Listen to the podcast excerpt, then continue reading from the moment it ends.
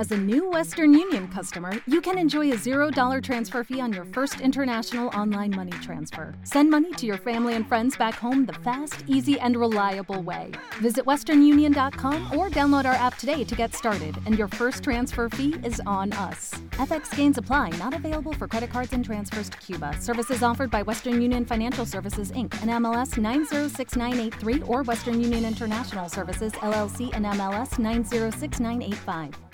Judy was boring. Hello. Then Judy discovered ChumbaCasino.com. It's my little escape. Now Judy's the life of the party. Oh, baby, Mama's bringing home the bacon. Whoa, take it easy, Judy. The Chumba life is for everybody. So go to ChumbaCasino.com and play over 100 casino style games. Join today and play for free for your chance to redeem some serious prizes. ChumbaCasino.com. No purchase necessary. Void where prohibited by law. 18 plus terms and conditions apply. See website for details.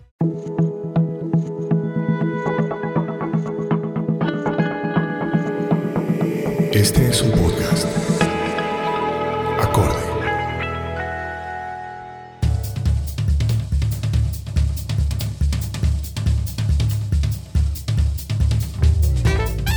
Hola a todos, soy Sandra Borda y nuevamente les doy la bienvenida a Buceando en el Naufragio. Como siempre, me acompaña Daniel Poveda. Buceando en el Naufragio es producido por nuestros grandes amigos de Acorde. Casi un año después de que se gestó la idea detrás de Buceando en el Naufragio, hoy grabamos nuestro capítulo número 20 y estamos muy felices de haber llegado a este capítulo tan importante, el cierre de nuestra segunda temporada. Tomaremos un pequeño descanso, pero durante este tiempo estaremos pensando en nuevas ideas y formatos para nuestra tercera temporada. Volvamos al episodio de hoy. La semana pasada le pedimos a nuestros seguidores en Twitter que nos ayudaran a recoger preguntas de niños y adolescentes sobre temas internacionales y tenemos que admitir que quedamos gratamente sorprendidos. Así que en este episodio dedicado a los jóvenes, pero también apto para adultos, por supuesto, responderemos algunas de las tantísimas preguntas que recibimos. Pero antes de empezar, queremos advertir que la mayoría de las preguntas fueron de adolescentes. Así que les pedimos el favor a los padres de niños más pequeños que escuchen el episodio antes de compartirlo con ellos. Algunos temas pueden llegar a ser sensibles, sobre todo cuando nuestro querido oyente Max, de 9 años, nos pregunta sobre la guerra en Siria. Aparte de eso, les contamos que nos encantó preparar este capítulo, que estos jóvenes salieron con preguntas buenísimas y que ojalá podamos repetirlo en el futuro. Queremos seguir creando contenido junto a ustedes, nuestra audiencia. Hola, me llamo Jerónimo, tengo 13 años y mi pregunta es ¿por qué el inglés es el idioma universal? ¿Por qué no puede ser otro idioma? A language becomes a global language because of the power of the people who speak it. Según David Crystal, un lingüista famosísimo por su investigación sobre el inglés, la razón por la que un idioma se vuelve global tiene todo que ver con el poder que tienen los que lo hablan y poco que ver con la gramática, el vocabulario o la pronunciación del idioma en sí mismo. La pregunta que nos hace Jerónimo es exactamente la misma con la que Crystal empieza su libro titulado El inglés como un idioma global. En ese libro el lingüista se pregunta por qué el inglés se considera el idioma dominante si no todos lo hablamos ni todos los países lo reconocen como un idioma oficial. Pensemos en el caso colombiano si el idioma oficial es el español, ¿por qué año tras año vemos titulares diciendo que nos rajamos en el dominio del inglés? De nuevo, los colombianos resultamos rajados en el manejo del inglés. Crystal diría que la respuesta está en el rol especial que debe alcanzar un idioma en casi todos los países del mundo para poder convertirse en un idioma global. Entonces, la función del inglés cambia de país en país, pero se puede dividir en tres grupos fundamentales. El primero los países donde se habla como lengua materna, es el caso de Estados Unidos, Canadá, Inglaterra, etc. El segundo grupo son los países que reconocen el inglés como un idioma oficial y el tercer grupo son los países en donde el inglés es favorito en la enseñanza de un idioma extranjero. este es el caso de Colombia. cowboy. I don't think so. ¡Qué mal inglés! Aunque no se sabe a ciencia cierta, se cree que entre 1.500 y 2.000 millones de personas hablan inglés, más o menos una cuarta parte de la población global. Eso es muchísima gente. Además, la mayoría de las personas que hablan inglés no lo aprendieron como lengua materna, lo que demuestra el verdadero alcance del idioma. Pero Jero nos pregunta, ¿por qué el inglés y no cualquier otro idioma? ¿No les sorprenderá que de nuevo nuestro experto David Crystal se hace la misma pregunta? Todo indica que Jerónimo va encaminado a convertirse en un gran lingüista. Crystal sugiere que se debe a dos factores históricos principales. El primero de ellos es la magnitud que alcanzó el imperio británico en su momento, uno de los imperios más grandes y poderosos de la historia. Y la segunda razón es el reciente establecimiento de Estados Unidos como el principal poder económico, especialmente desde la Segunda Guerra Mundial. Como lo dice Crystal, el dinero habla inglés.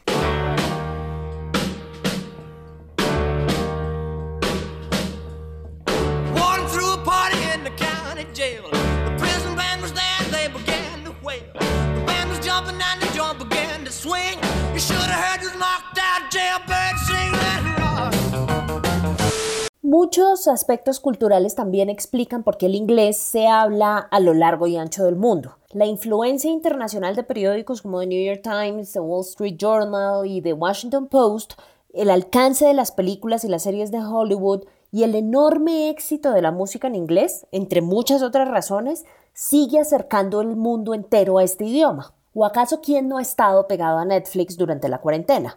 Nosotros sí confesamos que no hemos hecho más.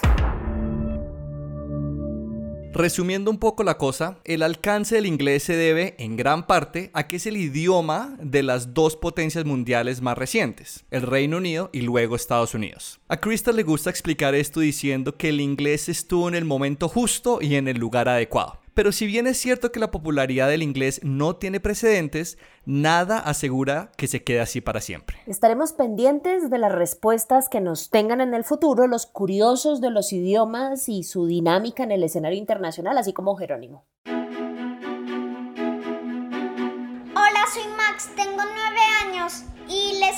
Hacer una pregunta sobre qué ha pasado en la guerra siria durante estos últimos 6-5 meses de esta pandemia global. ¿Qué, ¿Qué ha pasado? Si los rebeldes han ganado, si los rebeldes están ganando la guerra o si el, o si el gobierno nacional está, está teniéndole fuerte. Max nos deja muy sorprendidos con su conocimiento del conflicto armado en Siria. Ciertamente se está haciendo preguntas que son muy importantes para los internacionalistas en este momento. Y nos duele contarte, Max, que por el momento no tenemos buenas noticias. Lastimosamente Siria sigue inmerso en un conflicto que inició hace un poco más de nueve años, más o menos por la época en la que naciste. Para los que no son expertos en política siria, así como Max y como muchos otros, les contamos que esta historia arranca a principios del 2011, cuando se empezaron a realizar protestas pacíficas a favor de la democracia y en contra del gobierno de Bashar al-Assad. Demostraciones muy similares también ocurrieron en otros países del mundo árabe como Túnez, Egipto, Libia, Yemen y Argelia. A este movimiento se le conoce como la primavera árabe. En el caso sirio, el gobierno reaccionó muy violentamente a las manifestaciones, creando un enfrentamiento que terminó escalándose en la actual guerra civil entre los opositores o rebeldes, como les dice Max, y el gobierno nacional. Hasta el día de hoy, Bashar al-Assad sigue siendo el presidente de Siria. Además, el conflicto sirio tiene un componente internacional importantísimo ya que países como Rusia e Irán han apoyado al gobierno de al-Assad, mientras que Estados Unidos, el Reino Unido, Francia, Arabia Saudita y Turquía han apoyado a algunos de los grupos rebeldes en distintas etapas de la guerra. A hoy muchos consideramos que la única manera de superar la guerra en Siria sería a través de un acuerdo de paz o de una solución diplomática. Lastimosamente, los varios intentos por resolver el conflicto de esta manera todavía no han dado resultados. La resolución a la guerra se hace aún más urgente al conocer que alrededor de 5 millones y medio de ciudadanos sirios han tenido que huir del país y al menos 6 millones de personas han sido desplazadas internamente. Siendo así, más de la mitad de la población de ese país han tenido que abandonar su hogar, incluyendo cerca de 5 millones de niños y adolescentes. اعتقاد أجمل وأحسن بس بعد شغلة شهر يعني صار الحروب فوقنا وتعرفين الحال صار مو زين قاعد انقطع الأكل عنا وصار البرد Los niños han protagonizado varias imágenes del conflicto y son de quienes hemos escuchado testimonios muy dolorosos sobre lo que significa crecer y vivir la niñez en medio de la guerra. Quizás esta es la razón por la que Max está tan enterado de lo que sucede en Siria. Tristemente, la llegada del coronavirus hace que sea mucho más difícil cuidar a los más vulnerables en Siria. Debido al conflicto, los hospitales no están preparados para atender adecuadamente a aquellos que se enfermen de COVID-19. Además, la dificultad para viajar y la importancia de guardar el distanciamiento social hace que la entrega de ayuda humanitaria sea muy complicada. Por ahora, la buena noticia es que parece que los casos de COVID-19 en Siria no son muchos.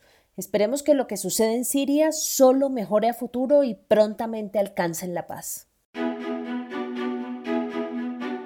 Hola, mi nombre es Antonia, tengo 15 años y la pregunta que tengo es que en China he escuchado que hay unos campos de concentración para los musulmanes y que los están haciendo pasar por pues situaciones bastante de calidad de vida muy baja. Mi pregunta es si algo tan inhumano está pasando porque nadie está haciendo nada y no están recibiendo la atención y la ayuda que necesitan.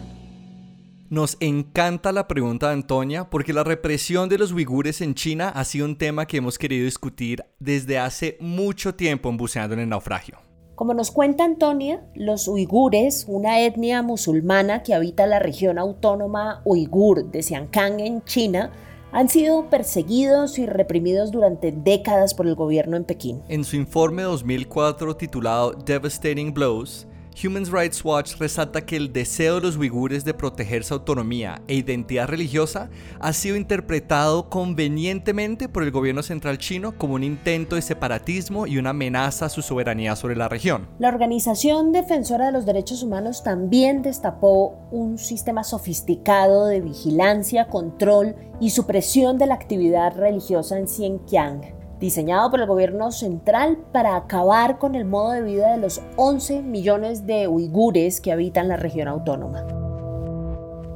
Además, el gobierno chino aprovechó la campaña internacional contra el terrorismo, que inició luego del ataque a las Torres Gemelas en 2001, para vincular a los opositores en Xinjiang con organizaciones islámicas radicales y así justificar y apretar su control sobre la etnia musulmana. Sin embargo, la situación de los uigures atrapó la atención de la comunidad internacional cuando, en agosto de 2018, el Comité de las Naciones Unidas para la Eliminación de la Discriminación Racial reportó que alrededor de un millón de musulmanes habían sido detenidos e internados en unos campamentos secretos ubicados en Xinjiang. Do you have a good estimate of the number of Uyghurs that are currently being detained in detention camps in China? Um, thank you, Senator, for the question. Um, in my uh, statement, um, what I said, and this uh, is derived from what our intelligence bureau has estimated, that there are um, at least 800,000 and possibly up to a couple of million Testificando ante el Comité de Relaciones Exteriores del Senado a finales de 2018, un alto funcionario del Departamento de Estado de Estados Unidos reportó que entre 800.000 y 2 millones de uigures y otros miembros de distintas minorías musulmanas habían sido detenidos de manera indefinida desde abril de 2017 en los campamentos que nos menciona Antonia. En principio, las autoridades chinas negaron la existencia de los campamentos pero poco después aclararon que se trataba de, abro comillas, centros de formación profesional, cierro comillas, semejantes a un internado. ¿Qué tal el eufemismo? Según ellos, los centros brindan clases de mandarín, de leyes chinas, de desarrollo de habilidades vocacionales y también clases sobre la erradicación del extremismo. Todo muy inofensivo en teoría. This compound isn't a school or a factory. It's an internment camp. Inside these camps, the Chinese government is detaining as many as 1 million Uyghurs, China's mostly Muslim minority. Como el acceso internacional a los campamentos está tan limitado, es muy complicado conocer con exactitud lo que ocurre al interior de estas instalaciones. Sin embargo, una reciente investigación realizada por Vox sugiere que los campamentos se asemejan mucho más a un sistema de cárceles que a unos supuestos internados, como dicen ellos. Por otro lado, un artículo del Council of Foreign Relations asegura que los detenidos son obligados a declarar su lealtad al Partido Comunista Chino, a alabar al comunismo y a renunciar al Islam. Varios medios retratan las prácticas que ocurren en los campamentos como un lavado de cerebro con el fin de torturar y reeducar a esta población musulmana. Antonia también nos pregunta por la inacción de los demás países ante estas injusticias. Ciertamente, aquí la comunidad internacional deja muchísimo que desear. Uno de los más recientes esfuerzos por condenar el trato a los uigures fue mediante una carta firmada en julio de 2019 por 22 países, en su mayoría europeos, que le solicitaban a China que acabara con las detenciones arbitrarias de las comunidades musulmanas. En respuesta, otros 37 países, en su mayoría importantes aliados económicos de China, y también países que no tienen una buena reputación en materia de derechos humanos, hay que decirlo, firmaron una carta apoyando los esfuerzos del gobierno chino para prevenir el terrorismo y la radicalización de Xinjiang. Si ustedes se acuerdan, alguna vez en un episodio anterior hablamos del Consejo de Derechos Humanos, una entidad de Naciones Unidas que está destinada observar y monitorear el comportamiento en materia de derechos humanos de los Estados miembros. Y les contábamos en ese entonces que hay una suerte de club de chicos malos en este Consejo de Derechos Humanos, en donde aquellos que se rajan en materia del cumplimiento con estas normas tienden a aliarse con quienes también tienen un comportamiento deplorable en esa materia para protegerse o blindarse frente a la comunidad internacional. Es muy probable que China y estos aliados estén haciendo exactamente la misma jugada. Por su parte, Trump aprobó una ley en junio que permite imponer sanciones a los funcionarios y entidades responsables de abusos a los derechos humanos en la región autónoma uigur de Xinjiang.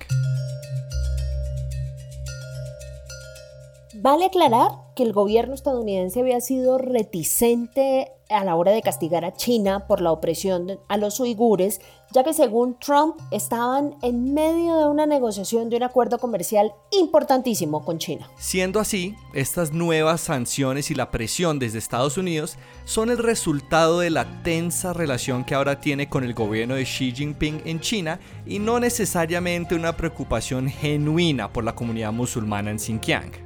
Por último, les contamos que John Oliver acaba de hacer un segmento dedicado a la relación entre China y los uigures en su programa Last Week Tonight, que siempre les recomendamos cada vez que nos acordamos en este podcast. Está disponible en YouTube para que le echen un ojo porque está súper bueno.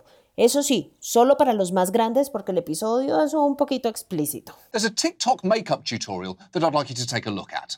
Hi guys, so I'm going to teach you guys how to get long lashes. So the first thing you need to do is grab your lash curler, curl your lashes obviously, then you're going to put them down and use your phone that you're using right now to search up what's happening in China, how they're getting concentration camps, throwing innocent Muslims in there, separating their families from each other. Whoa, whoa, whoa, whoa, whoa, whoa. Hold, hold on, hold on. That took quite a turn there. She went from promising longer lashes to discussing concentration camps in just 12 seconds, and that's genuinely impressive.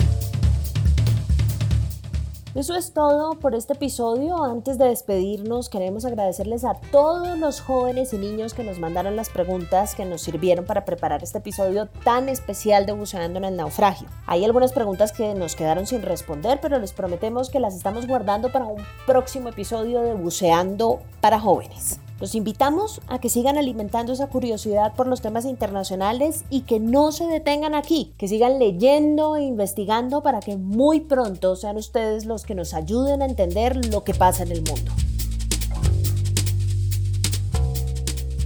Queremos agradecerles por escucharnos y asegurarles que seguimos trabajando para que este proyecto funcione cada día mejor. Por eso los invitamos a que nos escriban a buceando en el naufragio gmail.com o por Twitter a arroba buceando podcast o arroba Daniel Poveda y arroba Sandra Borda. Los estamos leyendo y agradecemos enormemente todos sus aportes.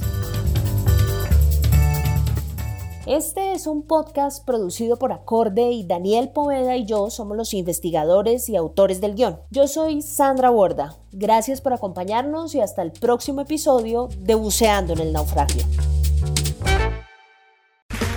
Okay, round two. Name something that's not boring. laundry? Ooh, a book club. Computer solitaire, huh? Ah, oh, sorry, we were looking for Chumba Casino. That's right. ChumbaCasino.com has over 100 casino style games. Join today and play for free for your chance to redeem some serious prizes. ChumbaCasino.com. No purchase necessary. Full prohibited by law. 18 plus terms and conditions apply. See website for details. ¿No te encantaría tener 100 dólares extra en tu bolsillo? Haz que un experto bilingüe de TurboTax declare tus impuestos para el 31 de marzo y obtén 100 dólares de vuelta al instante. Porque no importa cuáles hayan sido tus logros del año pasado, TurboTax hace que cuenten. Obtén 100 dólares de vuelta y tus impuestos con 100% de precisión, solo con Intuit TurboTax. Debes declarar para el 31 de marzo. Crédito solo aplicable al costo de la presentación federal con TurboTax Full Service. Oferta sujeta a cambios o cancelación en cualquier momento.